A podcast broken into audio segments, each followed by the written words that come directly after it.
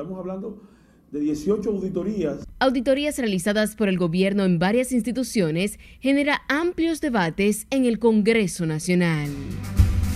Que el pueblo pueda ver y además los mismos funcionarios que no han cometido graves faltas. Milagros Ortiz Bosch afirma faltas halladas en auditorías no son graves y se pueden subsanar.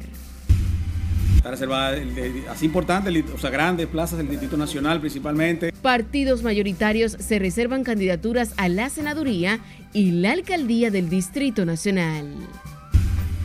Junta Central Electoral proclama que deja abierto periodo de precampaña para elecciones del año 2024. 1.3 toneladas. Autoridades ocupan 1.3 toneladas de cocaína en operativos desarrollados en Peravia y Santo Domingo. No, que si la tienen, que la devuelvan. Angustia y desesperación arropa familiares de niña de 12 años desaparecida en el sector 27 de febrero. The winner is the Dominican Republic. Y la República Dominicana gana premio en Filadelfia como mejor destino turístico del Caribe.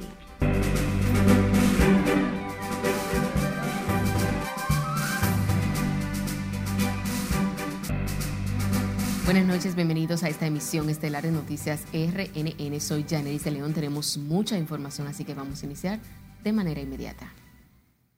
Hacemos con los senadores oficialistas y de la oposición, quienes se enfrentaron este miércoles en pleno hemiciclo ante los cuestionamientos a los resultados de auditorías dispuestas por el gobierno en varias instituciones públicas a través de la Contraloría General de la República. Jesús Camilo tiene todos los detalles en directo. Buenas noches. Muchas gracias. Así es, los congresistas oficialistas aseguran que el gobierno ha sido un propulsor de la administración transparente de los recursos públicos, contrario a otras gestiones de gobierno. Usted hace un teatro aquí. Una cosa es aquí y otra cosa es internamente. Yo no, yo soy franca. La decisión del gobierno de dar a conocer públicamente las auditorías en varias entidades provocaron reacciones en el Congreso Nacional. Mientras legisladores oficialistas aseguran que la iniciativa envía un claro mensaje de transparencia y honestidad, Senadores de oposición califican los hallazgos de debilidad institucional. Estamos hablando de 18 auditorías que el control interno, el órgano de control interno ha dicho que se han cometido actos que pueden ser tipificados como penal. Con ese acervo y con esa falta de respeto en que se ha tratado al presidente de la República esta tarde. Un presidente que es sencillo, que es humilde, que ha sentado un precedente en la República Dominicana de querer hacer una justicia distinta, que ha distinguido a los senadores que han querido dejarse distinguir. Nadie ha devuelto del Partido Revolucionario Moderno mil millones de pesos para que lo dejen en su casa, ni 500, ni 300. Han habido negociaciones con el Ministerio Público. Algunos congresistas argumentan además las pesquisas no son competencias de la Contraloría General de la República como órgano de control interno estatal. Otros defienden la actitud del gobierno en ese sentido. Ellos gobernaron la República Dominicana durante cinco periodos constitucionales, durante dos décadas, 20 años. Como decía Gardel, que supuestamente no son nada, 20 años y quieren venir aquí a reclamarle al gobierno que ganó y asumió en medio de una pandemia que sacó la economía dominicana en tiempos récord de la crisis que azotaba a la humanidad. Para eso está la Cámara de Cuentas. Eso no es competencia de la Contraloría General de la Nación. Contrario a los criterios de Rojas Gómez, senadores del partido de gobierno insisten en que el presidente de la República ha sentado un precedente en materia de transparencia e institucionalidad en la administración pública. La directora de Ética e Integridad Gubernamental Milagros Ortiz Bosch aseguró que las anomalías encontradas en las auditorías de algunas instituciones públicas no constituyen faltas claves. Los legisladores oficialistas aseguran además que el país cuenta con una justicia independiente que debe actuar cuando las circunstancias lo ameritan. Es lo que tengo hasta el momento. Paso contigo al set de noticias. Gracias, Camilo. La directora de Ética e Integridad Gubernamental, Milagros Ortiz Bosch, minimizó las irregularidades detectadas por la Contraloría General en varias instituciones estatales. Ortiz Bosch explicó que las fallas presentadas son corregibles. Y aquí estamos haciendo una cosa hermosa, que, el pueblo pueda ver. Y además los mismos funcionarios que no han cometido graves faltas, todas subsanables sepan que hay una vigilancia y además que, la, que la, el poder contralor del Estado por fin funcione. Si hubiera funcionado siempre, no hubiera nadie acusado de un delito ni de un, y el país no hubiera sufrido a veces el desvío de los fondos públicos hasta otro sitio. La doctora Milagros Ortiz Bosch acudió al Congreso Nacional este miércoles, donde dijo que es la primera vez que un gobierno audita y publica los hallazgos de sus instituciones como un gran gesto de transparencia. Los senadores oficialistas pidieron a los diputados tomarse su tiempo y manejar con cuidado el proceso contra los jueces de la Cámara de Cuentas para evitar que se cometan injusticias innecesarias. Nelson Mateo con todos los detalles. La Cámara de Diputados tiene que hacerlo, como decía Napoleón, vítame despacio, como desprisa. En la Cámara de Diputados, la Comisión Especial no ha podido rendir su informe sobre la investigación que realizó sobre el escándalo en el órgano fiscalizador. Sin embargo, el vicepresidente del Senado recomendó mucha prudencia. Que realmente usted no puede manejarse como organismo del Estado, como justicia, por el rumor público. Usted debe manejarse por lo que usted encuentre cuando usted entre a examinar un expediente de todo lo que ha denunciado el pueblo, ha denunciado diferentes personas, tiene que ir a buscar esa parte y se la encontró y en verdad existe un dolo ante el Estado Dominicano, entonces habrá una sanción. De su lado, la senadora Melania Salvador considera que los diputados deberán presentar una buena investigación sin sesgo político. Porque es que yo sé que hay muchas cosas que se festinan y el morbo acelera y que el, el prejuicio, entonces por eso lo que yo planteo es que se haga un estudio minucioso. En la Cámara Baja aseguran que ya hay tiempo suficiente para que el Congreso tome una decisión. Ha tiempo suficiente para evaluar eh, todos los acontecimientos en la Cámara de Cuentas. Evidentemente la Comisión no creo que tenga ninguna prisa, pero la verdad es que se han cometido irregularidades y tienen que ser eh, revisadas conforme a lo que establece la ley. En la Cámara Baja están pendientes de que la comisión especial que preside Rogelio Genaulanza rinda su informe y haga sus recomendaciones para decidir la suerte de los jueces de la Cámara de Cuentas. Nelson Mateo, RNN. Los tres partidos mayoritarios se han reservado las candidaturas a la senaduría y también a la alcaldía de la demarcación de mayor influencia electoral. Estamos hablando del Distrito Nacional, con lo que busca llevar el control de sus aspirantes en la plaza más importante en términos políticos, electorales y hasta económicos. Y como nos cuenta Margaret Ramírez, a partir de ahora las organizaciones deberán enfrascarse en la lucha por concertar la mayor cantidad de alianzas. Mire, que hasta que no se cierre el plazo no descartamos alianza con nadie. Al cierre del plazo, uno a uno de los representantes de los partidos políticos acudieron a la Junta Central Electoral para notificar las reservas de candidaturas y las cedidas en alianza. Un proceso que da apertura a formar a la pre-campaña y que pone a los partidos en la carrera por la concertación de las alianzas.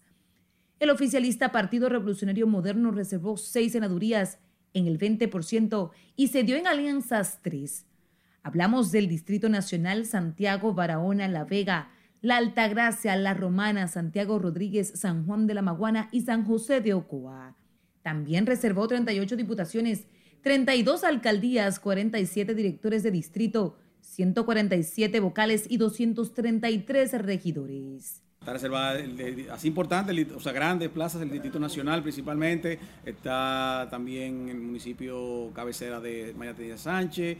Está también, de igual manera, eh, esas son las, principales, te diría, porque casi la Santo Domingo Este no está reservada, ni Santo Domingo Oeste tampoco está reservada, que son otros de los municipios grandes, tampoco el municipio de San Cristóbal, todo eso va a, a encuestas, como se ha determinado por la, el partido. En Alianza, el PRM reservó cuatro diputaciones, siete alcaldías, dos directores de distrito y 71 regidores. En el caso de la Fuerza del Pueblo, se reservó 10 senadurías. Hablamos del Distrito Nacional, Atomayor, La Altagracia, Monseñor Noel, Montecristi, Monteplata, Espaillat, Independencia, María Trinidad Sánchez y Santiago Rodríguez. Asimismo, 89 diputaciones 47 alcaldías, entre las que destacan el Distrito Nacional, Santo Domingo Este y Santo Domingo Norte, 513 regidurías, 53 direcciones de distrito y 247 vocales. Las reservas, combinado con el proceso de la, las negociaciones de las alianzas, es un proceso complejo que implica la cohesión interna en cada partido, ¿verdad? Nuestras estructuras, nuestros candidatos, que tenemos todos, todos tienen que, tenemos todos que consensuarla con cada uno de los precandidatos a cada uno de los niveles en cada demarcación. Y es un proceso complejo, porque cada quien tiene todo el derecho de aspirar. Por su lado, el Partido de la Diversión Dominicana se reservó 11 senadurías entre el 20% y las cedidas en alianza. Las senadurías son el Distrito Nacional, Barahona, San Juan de la Maguana, Hermanas Mirabal, Atomayor, El Ceibo, San Pedro de Macorís, San José de Ocoa, Sánchez Ramírez. O sea, en todos los niveles de la elección nosotros estamos, eh, hicimos reserva en dos sentidos. Una, en lo que tiene que ver con la aplicación de la ley 3318, que establece lo del 20%. En ella tenemos reservas que tienen propósitos de ser internas y que eventualmente pudieran ser también de alianza. Y también hicimos reserva para alianzas con, porque hemos estado trabajando en una comisión. Además, el PLD también se reservó 57 diputaciones, así como más de 40 sindicaturas, 249 regidores, más de 50 directores y más de 200 vocales, entre otros puestos. Para este 2 de julio, la Junta Central Electoral abrirá de manera formal la pre-campaña, lo que da el inicio al proceso para las municipales de febrero del 2024. Margaret Ramírez, RNN. La Junta Central Electoral dictó la proclama para dejar abierta la campaña electoral donde establece además límites a los precandidatos que participarán en las primarias de los partidos. El inicio formal de las actividades de campaña interna de los partidos está pautado para el próximo domingo 2 de julio cuyas primarias serán simultáneas el 17 de agosto del presente año. Durante la proclama, el organismo electoral reglamenta los gastos para las precandidaturas, así como la cantidad de aspirantes a los diversos cargos electivos durante las primarias, entre otras regularizaciones. Ante el inicio de la pre-campaña de manera oficial este próximo domingo, diputados oficialistas se mostraron de acuerdo con la reservación de candidaturas en los diferentes niveles de elección para eventuales alianzas políticas. Jesús Camilo nos dice más. Sí, totalmente eh, de acuerdo. Acogiéndose a la línea partidaria, diputados oficialistas respaldaron la decisión del PRM de reservarse hasta el 20% de las candidaturas en los distintos niveles de elección y territorio, con miras a las elecciones internas a iniciar este próximo domingo.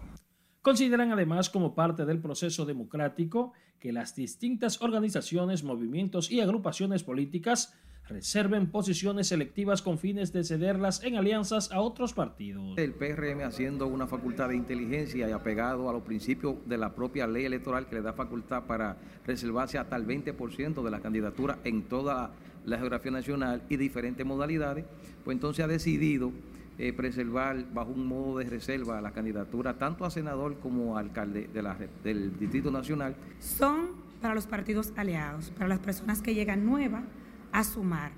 Ya una persona que tenga los números, que tenga un trabajo realizado, como hay muchos que lo tienen, eh, entiendo que el partido evalúa esa parte y si ya ese candidato o candidata tiene las posibilidades de pasar, esa reserva la pueden implementar en otro territorio.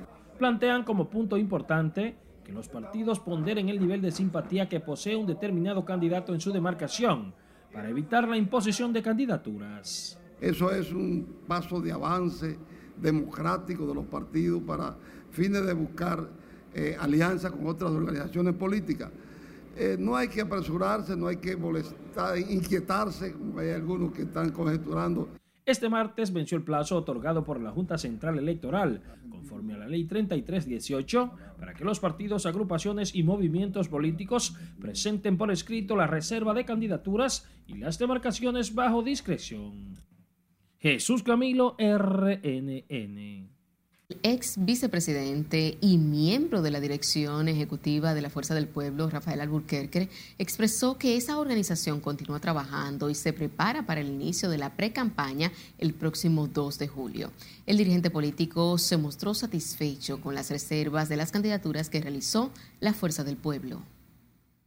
Hemos presentado más de 4.000 candidatos y vamos ahora a iniciar la campaña interna eh, con excepción de aquellos lugares donde hemos, hecho alguna reserva. Pero salvo eso, más en casi todas las jurisdicciones del país, pues se van a abrir la, la pre-campaña para que, que los aspirantes se promuevan y ya sea por encuesta o sea por asamblea de dirigentes, escogeremos los candidatos en el término que establece la ley. La Fuerza del Pueblo se reservó para el nivel senatorial el, Distrito Nacional, Atomayor, La Altagracia, Monseñor Noel, Montecristi y Monteplata. Asimismo, se en alianzas cuatro senadurías en las provincias Espaillat, Independencia, María Trinidad Sánchez y Santiago Rodríguez. La primera dama de la República, Raquel Arbaje, afirmó este miércoles que lo que diga el presidente Luis Abinader sobre su posible reelección presidencial tendrá todo su apoyo. Lo que él decida lo apoyaré, escribió a través de su cuenta de Twitter luego de que una usuaria le comentara sobre la posibilidad de que el presidente Luis Abinader no opte por ir a la reelección. Esta declaración surge luego de que el presidente Luis Abinader informara que su esposa y dos de sus hijas, de las cuales no especificó nombres, no quieren que se reelija para otro mandato presidencial. Unas 30 organizaciones compuestas por concilios evangélicos e iglesias cristianas entregaron un documento al presidente de los diputados, Alfredo Pacheco, solicitando la pronta aprobación del Código Penal. Los pastores y líderes comunitarios animaron al presidente de los diputados para que asuma el reto de aprobar la reforma penal. La nación necesita un código que se ajuste a sus tiempos y que nos permita como nación progresar. Pero lamentablemente, como dije, hay personas que están más interesados en servir a esas agendas que en servir a esta nación. Y nosotros solicitamos encarecidamente a esta Cámara de Diputados que responda a la necesidad del pueblo dominicano de que aquí haya un código penal y que aquí haya un sistema de justicia más adecuado para las necesidades de este pueblo.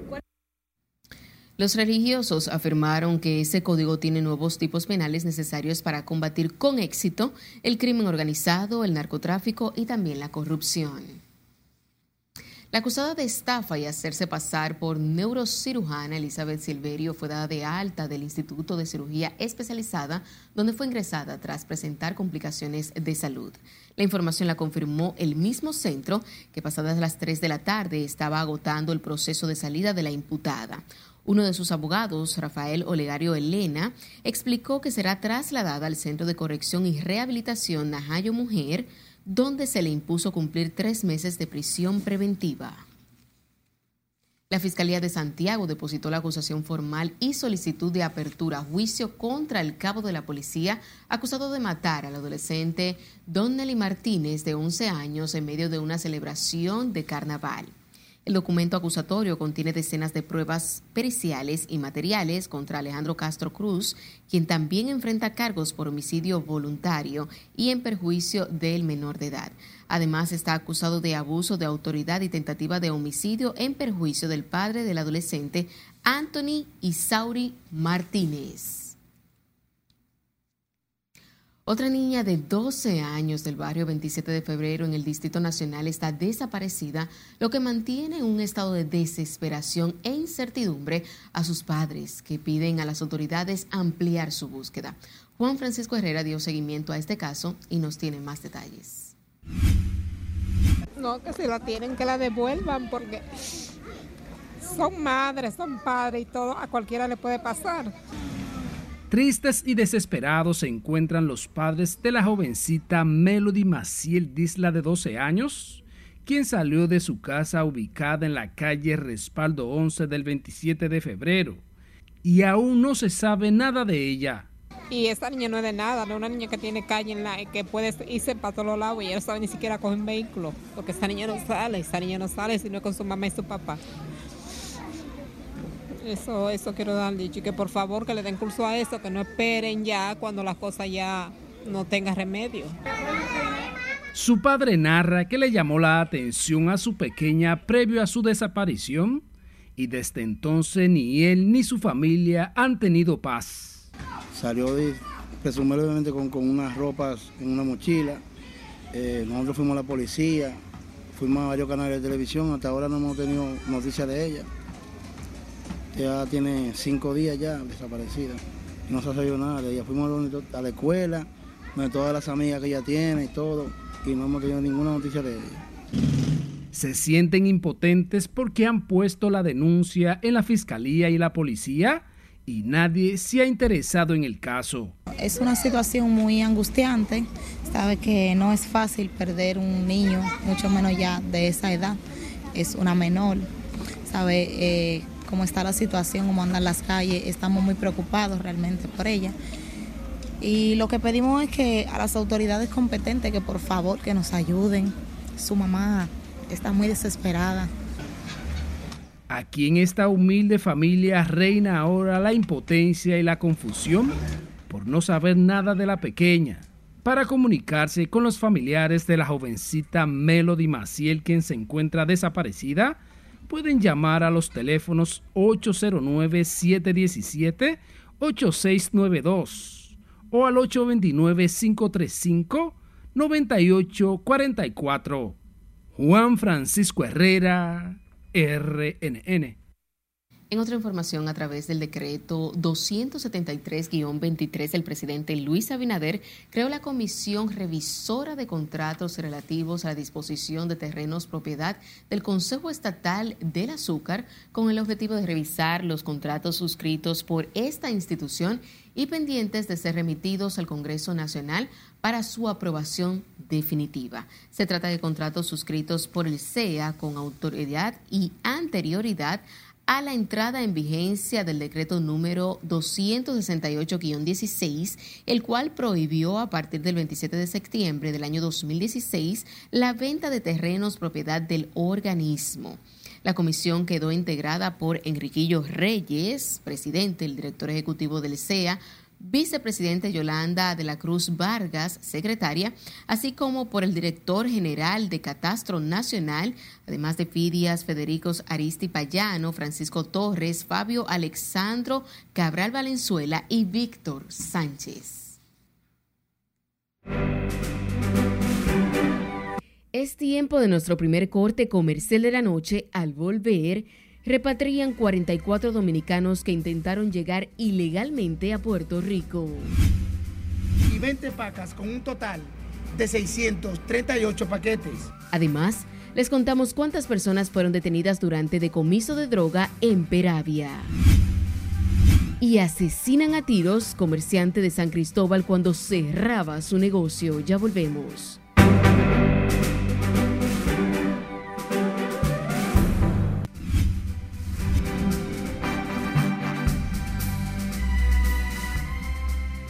Recuperan restos del sumergible Titán y el expresidente peruano Pedro Castillo seguirá siendo investigado por corrupción. Estas y otras informaciones en nuestro resumen internacional de la mano de nuestra compañera Ana Luisa Peguero. El presidente brasileño Luis Ignacio Lula da Silva recibió este miércoles a la ministra de Asuntos Exteriores de Canadá, Melanie Joly, con la que discutió sobre medio ambiente, comercio y la necesidad de unir esfuerzos para fortalecer la seguridad y las instituciones de Haití.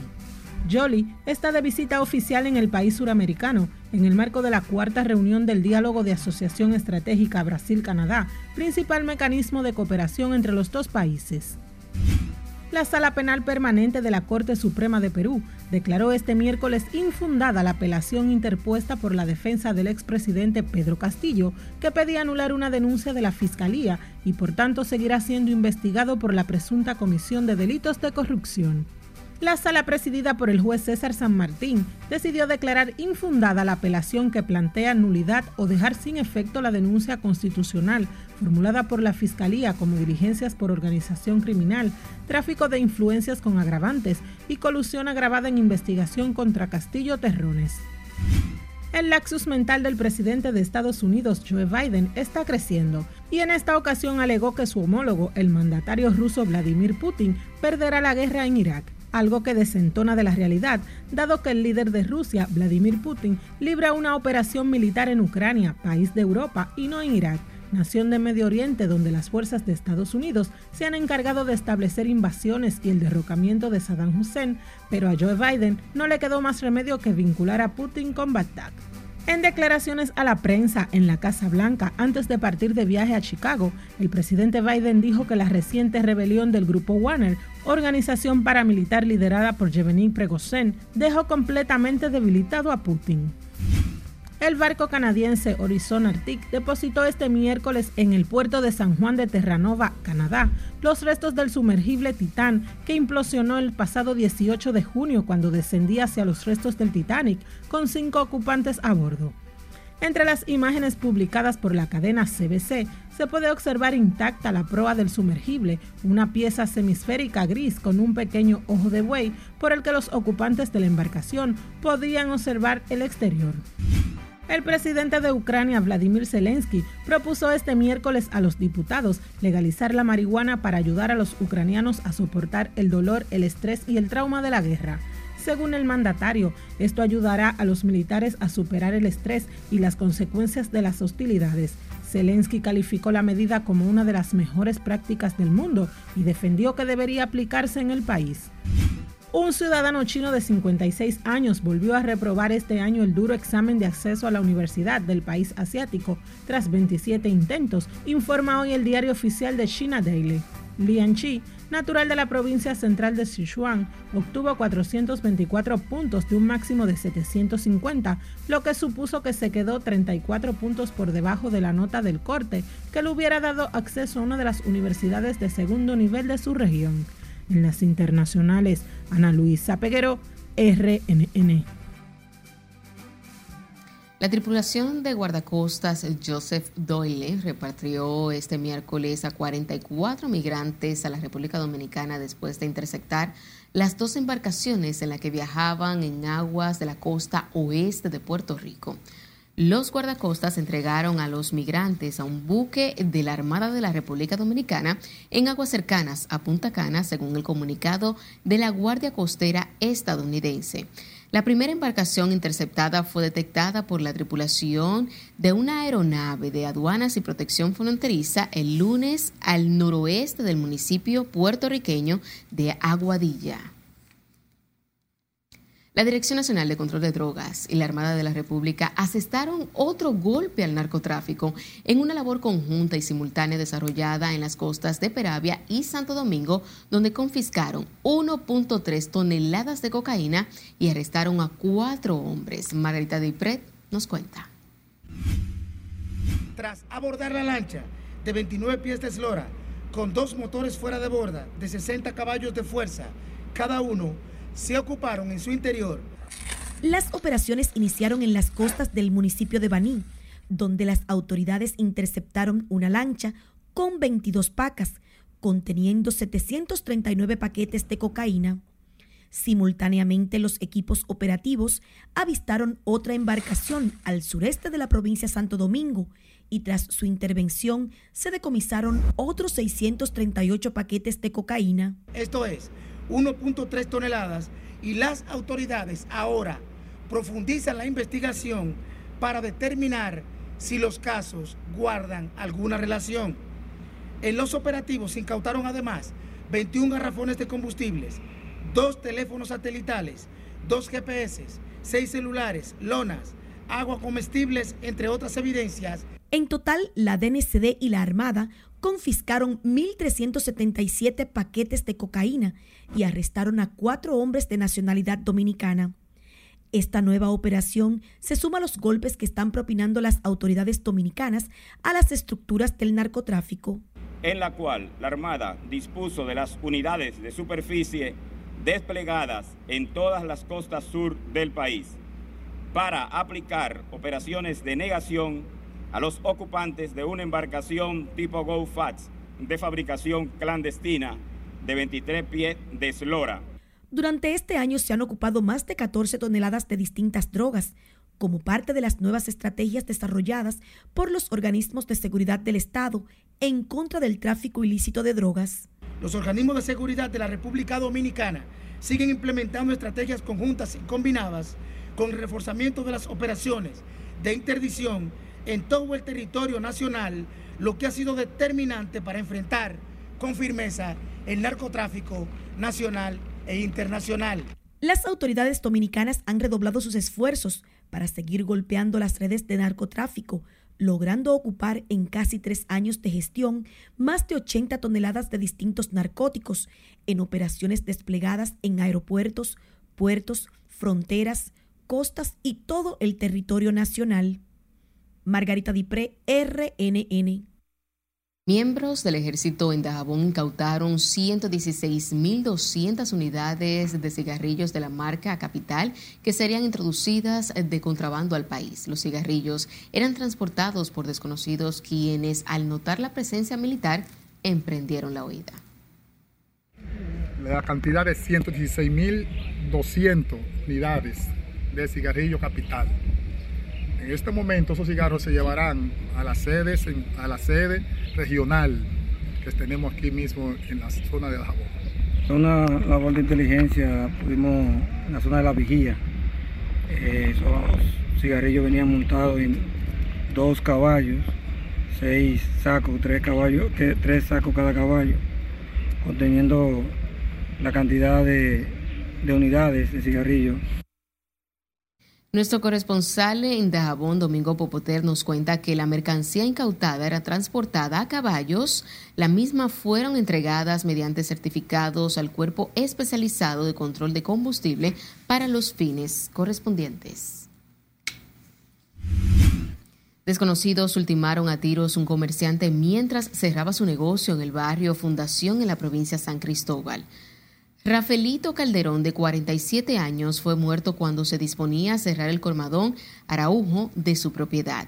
Calderón, quien deja tres hijos en la orfandad, era comerciante desde su adolescencia y sus familiares lo definen como un hombre muy responsable y cayó abatido a tiros la noche de este miércoles uno de los presuntos delincuentes que asesinaron a tiros al funcionario de Coraplata, Juan Michel Vázquez González, en un hecho ocurrido en Rafey, Santiago. El nombrado Anfri José Rómulo, alias El Cojo, quien habría sido la persona que le disparó el pasado domingo a Vázquez González, murió luego de enfrentarse a tiros con un contingente policial. Los agentes del DICRIN hicieron contacto con alias El Cojo en el sector Rafey de Santiago, donde se originó la balacera.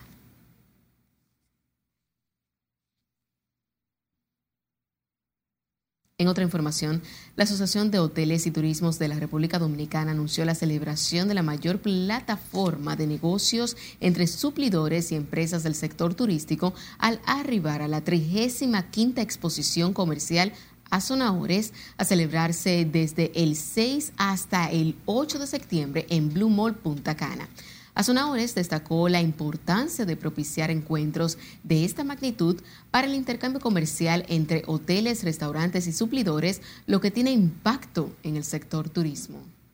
El año pasado, la información oficial indica que los hoteles adquirieron más de 8 mil millones de pesos al sector industrial, 49 mil millones de pesos al sector agropecuario y se pagaron más de 230 mil millones de pesos al sector servicios.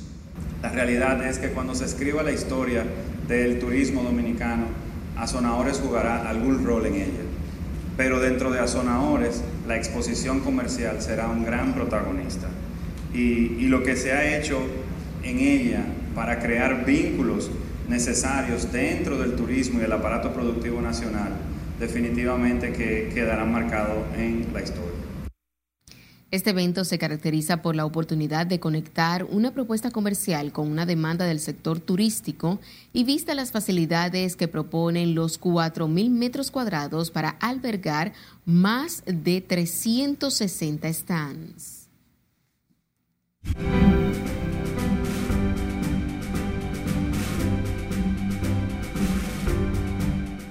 Vamos ahora a ver cuáles son los sectores que han tenido un mejor desempeño en lo que va de año. Esta y otras informaciones del mundo de las económicas con nuestro compañero Martín Adames.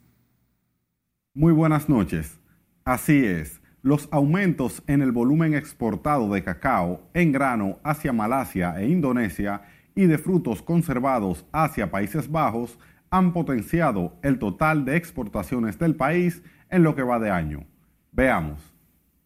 Un informe del Ministerio de Economía, Planificación y Desarrollo indica que en mayo las exportaciones agropecuarias ascendieron a 93.9 millones de dólares, equivalente a un aumento interanual de 16.1%.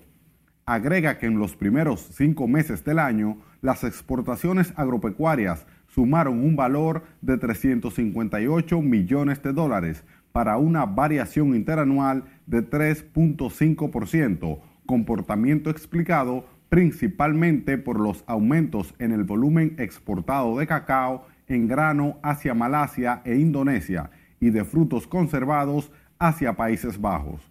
En cuanto al sector turismo, el documento refiere que la llegada de extranjeros no residentes se situó en 518.932 turistas al cierre de mayo de 2023, para un aumento interanual de 14.5%, equivalente a 65.500 turistas adicionales. En lo que va de año, la llegada de turistas alcanzan los 2.8 millones, lo que equivale a una variación interanual de un 20.3% si se compara con el mismo periodo del año anterior. El director general de Bienes Nacionales y ejecutivo honorífico del Consejo Estatal del Azúcar, Rafael Burgos Gómez, encabezó una reunión con el equipo técnico del Ingenio Porvenir en San Pedro de Macorís, donde instruyó la realización de actividades y obras para eficientizar el funcionamiento de dicho ingenio. Esos encuentros buscan el avance, mejora, desarrollo y transformación del ingenio por venir para beneficio de sus trabajadores, de la provincia y el avance del país, e incluye una mejora a la flota vehicular que se utiliza para las actividades de dicho ingenio, así como el acondicionamiento y pintura de áreas tales como el almacén, entre otras, para mejorar la imagen de la planta física. Durante el segundo Expoforo CENI realizado en Santiago, líderes y expertos destacaron el gran potencial que posee la zona norte de la República Dominicana en el desarrollo de la construcción, el inmobiliario y el turístico. Así lo consideraron durante su acto inaugural Alejandro Fondeur Mera, presidente de la Asociación de Promotores y Consultores del Cibao, y Ana María Ramos, directora de El Inmobiliario y de la plataforma CENI, Capacitación, Estrategia, Negocios e Innovación. Como parte de la agenda conmemorativa de su vigésimo aniversario, la Superintendencia del Mercado de Valores celebró un seminario académico sobre regulación financiera de la mano de expertos nacionales e internacionales y con la presencia de destacadas figuras del mercado financiero y económico del país. La extraordinaria jornada se desarrolló bajo el tema Principios y desafíos de la regulación financiera, tecnologías para la supervisión, subtec y gobierno corporativo 4.0, en un evento a casa llena realizado en el Salón Salomé Ureña del Auditorio del Banco Central de la República Dominicana. Un aumento en las exportaciones es de suma importancia para la balanza comercial del país y un mayor flujo de turistas atrae divisas. Aumenta también el consumo interno. Así que son buenas noticias. Hasta aquí las económicas. Continúen con la emisión estelar de Noticias RNN. Eh, ahoga, se me ahogaba bebiéndose la leche. Es momento de otra pausa comercial. Cuando estemos de vuelta, les contamos cuántos niños dominicanos fueron operados en España. Que si es una de cada tres dentro de este grupo de mujeres que estamos aquí, muy probablemente nosotros tenemos mujeres víctimas de violencia física. Abren unidades de género en siete alcaldías de la provincia Santo Domingo. Y aumentan las provincias en alerta por vaguada y onda tropical. Esta es la emisión estelar de Noticias RNN. No le cambie.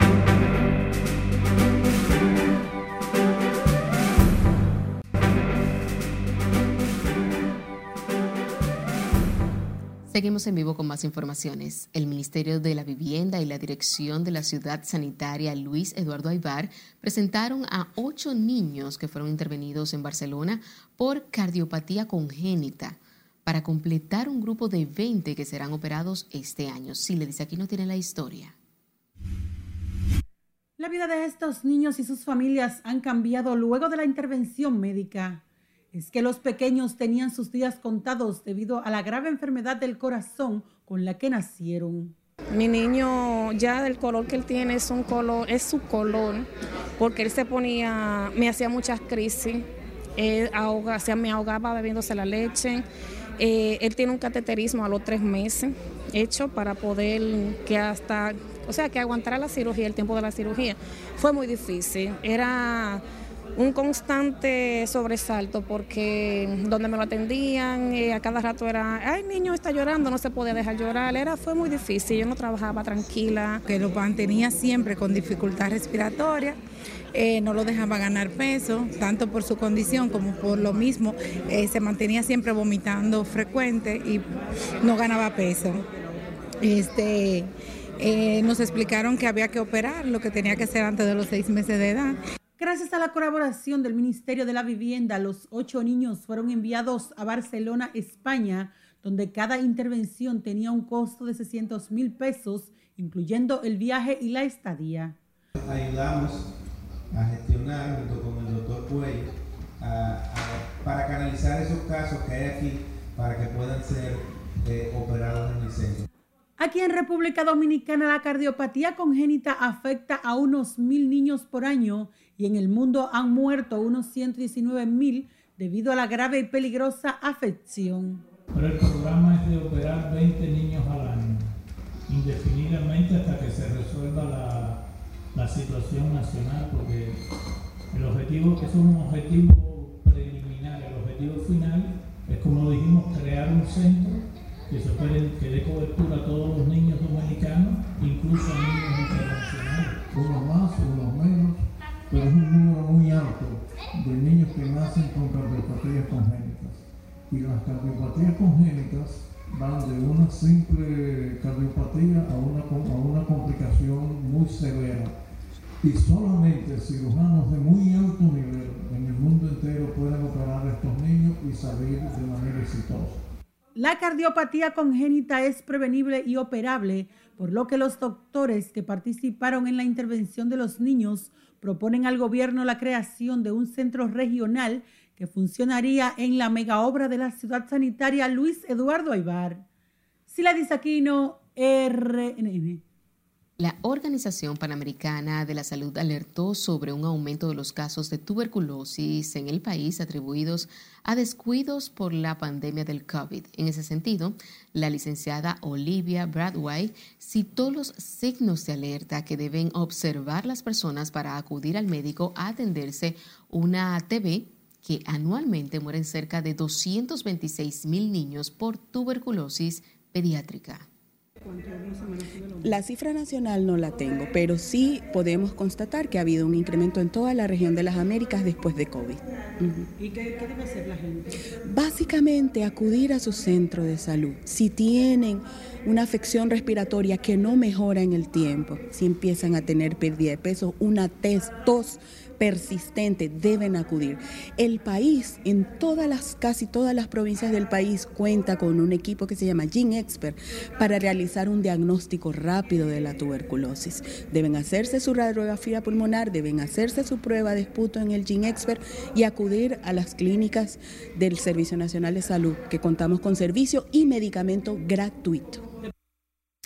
Ante el aumento de la tuberculosis, especialmente en niños, el Ministerio de Salud Pública y el Servicio Nacional de Salud impartieron hoy un taller de adiestramiento a médicos pediatras para el manejo de la curable enfermedad. Vamos ahora a Santiago, donde las autoridades han anunciado una baja importante de los hechos de violencia en la ciudad corazón, que según las fuerzas del orden se establece que en los últimos 16 días no se han registrado homicidios. Junior Marte nos cuenta. Para las autoridades, los operativos que se han llevado a cabo en conjunto con el Ministerio Público, la DNCD y la policía empiezan a arrojar resultados positivos. El vocero de la policía en Santiago destaca el clima de tranquilidad que se respira en la ciudad corazón. Que no son 15 días, son 16. ¿Por qué 16?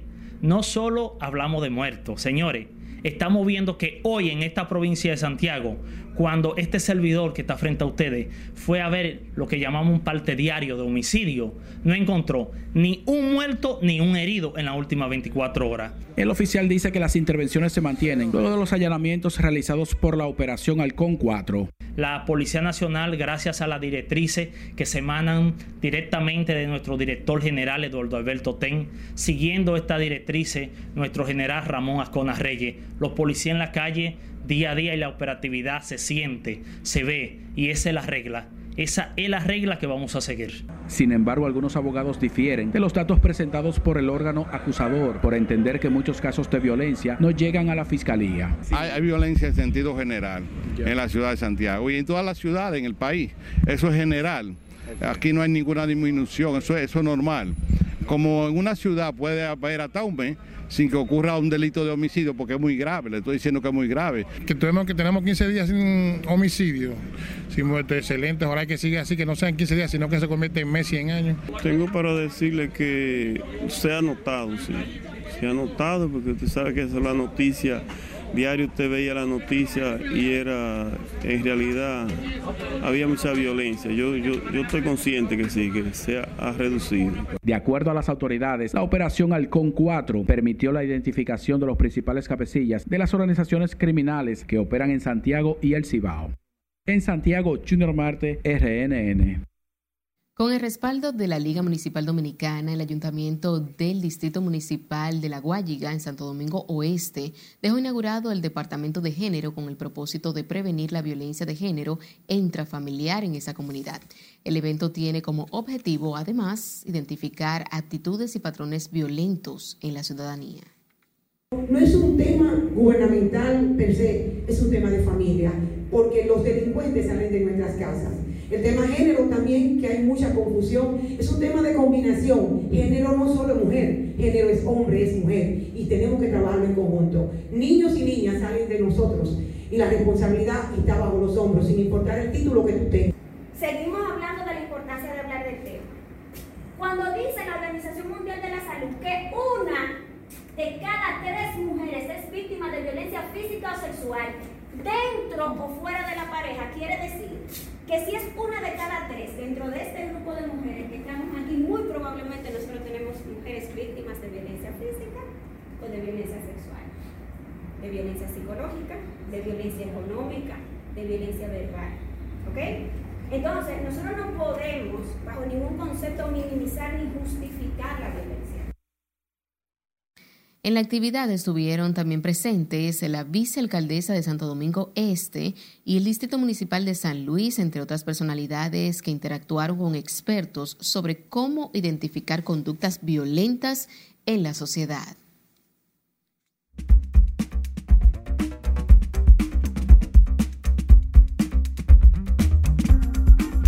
Buenas noches, soy Mía Sánchez con el informe del tiempo.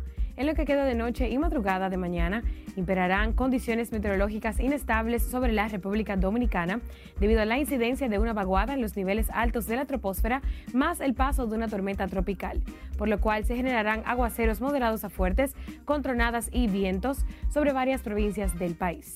El Centro de Operaciones de Emergencias COE mantiene cuatro provincias en alerta amarilla, que son Santiago, La Vega, Sánchez Ramírez y Monseñor Noel. Además, colocó otras 17 provincias en alerta verde, como son San Cristóbal, Monteplata, Distrito Nacional, Santo Domingo, El Ceibo, Elías Piña, San Juan, Atomayor, Azua, San Pedro de Macorís, Santiago Rodríguez, entre otras. Recomendamos a la población, principalmente a los ciudadanos de las provincias bajo alerta, abstenerse de cruzar ríos, arroyos y cañadas. Cabe destacar que una nueva nube del polvo del Sahara en el Atlántico llegará el sábado de esta semana a la República Dominicana. Sus densas partículas cubrirán el firmamento dominicano, tornándolo brumoso. Advertimos a los ciudadanos que pueden aumentar las alergias respiratorias y oculares en todo el territorio nacional. En cuanto a las temperaturas, seguirán muy muy calurosas e incrementará aún más la sensación térmica durante lo que queda de semana. Específicamente en el Gran Santo Domingo, la máxima será de 31 grados Celsius, la sensación térmica será de 36 grados Celsius aproximadamente, con humedad de 81%. Recuerde quedarse siempre en la sombrita donde no se exponga directamente al sol. Hasta aquí el informe del tiempo, deseándoles una excelente mitad de semana. Recuerde seguir el pronóstico meteorológico en nuestras redes sociales y continúe con la emisión estelar de Noticias RNN.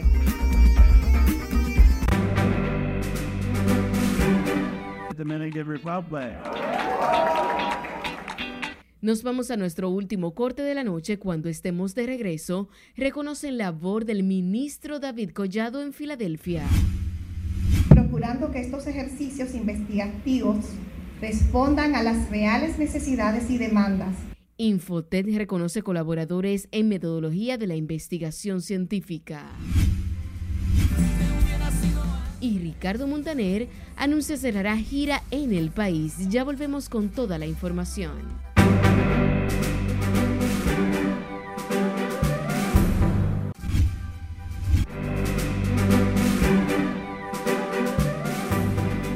Muy buenas noches.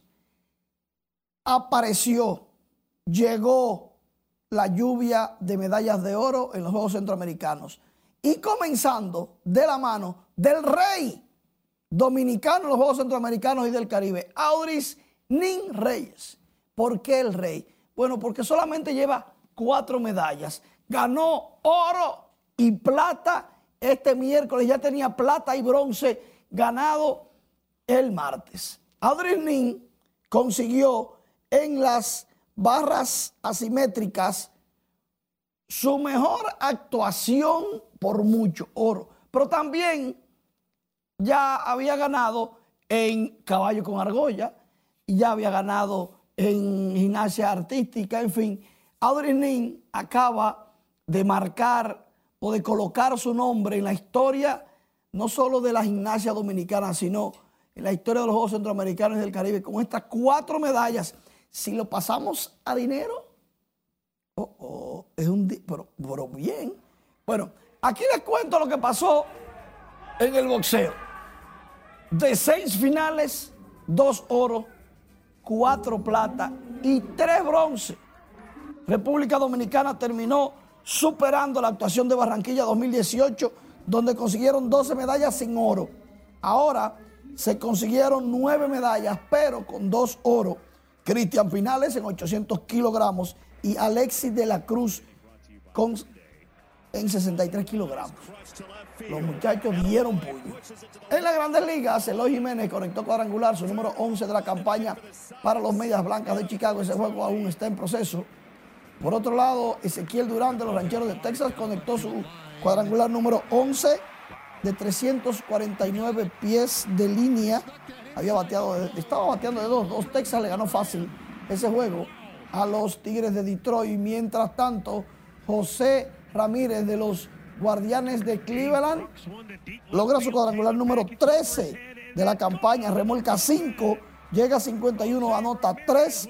Cleveland de una paliza a los Reales. 205 cuadrangulares ya tiene José Ramírez.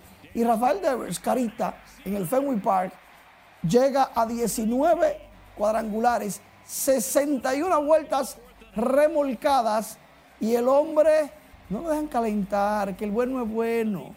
Carita Devers, cada vez que le da por la banda derecha, la pone a gritar. Es la parte que quizás más fácil la bola se va porque la pared está un poquito bajita. O sea que cuando la bola va de línea, si la dejaste pasar, cuenta un ron. Pero vamos a, los, vamos a los centroamericanos. Adrenín Reyes acaba de marcar eh, con letra dorada su nombre porque no recuerdo, creo que la primera vez, que un gimnasta logra cuatro medallas en Juegos Centroamericanos. El muchacho tiene calidad. Antes había ganado un bronce, ya lleva cuatro, incluyendo de oro. Ya se ganó más de 200 mil pesos entre... Admirable, Manny. Muchísimas gracias, Manny. El Instituto Nacional de Formación Técnico Profesional certificó a 13 de sus colaboradores quienes concluyeron el diplomado de metodología de la investigación científica. Este programa tiene como objetivo que los colaboradores de las diferentes áreas del Infotep puedan diseñar proyectos de investigación y así dar respuesta a las necesidades y problemáticas sociales sobre la formación técnico-profesional. Con el fruto de este diplomado pretendemos seguir incentivando la calidad de los programas de formación técnico-profesional y la idoneidad de los mismos, es decir, procurando que estos ejercicios investigativos respondan a las reales necesidades y demandas de los sectores productivos del país. Mayra Morla, subdirectora del Infotep, dijo que con esta certificación unida a los más de 50 manuales, la biblioteca virtual y la ruta de la innovación, la entidad se atribuye a un nuevo perfil, perfil a la calidad formativa. Cambiando de tema, el ministro de Turismo, David Collado, recibió este miércoles en la ciudad de Filadelfia un premio que declara a República Dominicana como la mejor isla del Caribe como destino turístico. El prestigioso reconocimiento fue otorgado en los premios por parte de los lectores de Global Traveler y lo recibe por tercer año consecutivo. Este premio se suma a la cadena de reconocimientos que ha recibido el país por su historia de éxito del turismo en los últimos tres años.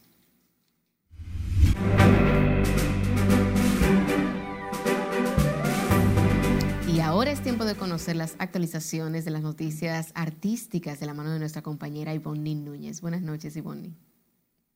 Muchas gracias y buenas noches. Ricardo Montaner culminará su gira internacional en suelo dominicano.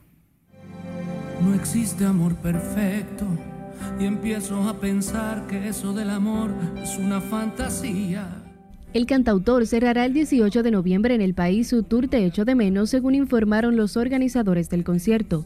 El espectáculo de más de 20 músicos y con un repertorio compuesto por sus más grandes éxitos será en el Palacio de los Deportes.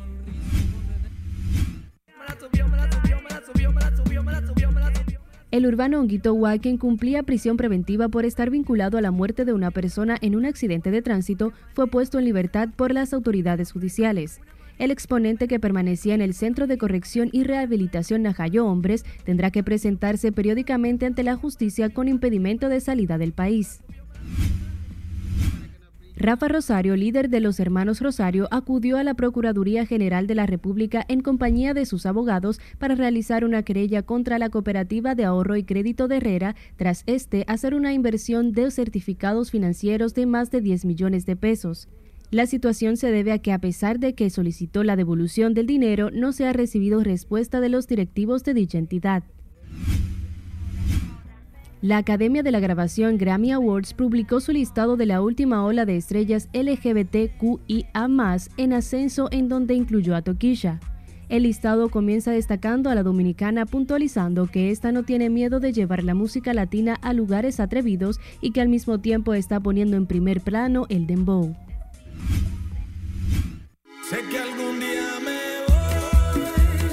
Los exponentes de música urbana Vaquero y Lápiz Consciente dedicaron unas palabras cada uno a través de sus redes sociales a los que se han montado en la ola de críticas hacia Yailin, ya que esta ha sido tema de conversación las últimas semanas con distintos temas relacionados con escándalos, música y su vida personal. El cantante de los raperos en pocas palabras dejó a entender que los que comentan sobre la más viral solo buscan contenido, mientras que el papá del rap enfatizó que las personas ya no aman a los artistas, sino la vida que llevan las celebridades. Y así ambos se suman a los artistas que comentan sobre este tema que aparentemente no terminará por el momento. Hasta aquí diversión, que tengan un feliz resto de la noche. Sin tiempo para más, finalizamos esta emisión estelar en Noticias RNN. Feliz resto de la noche.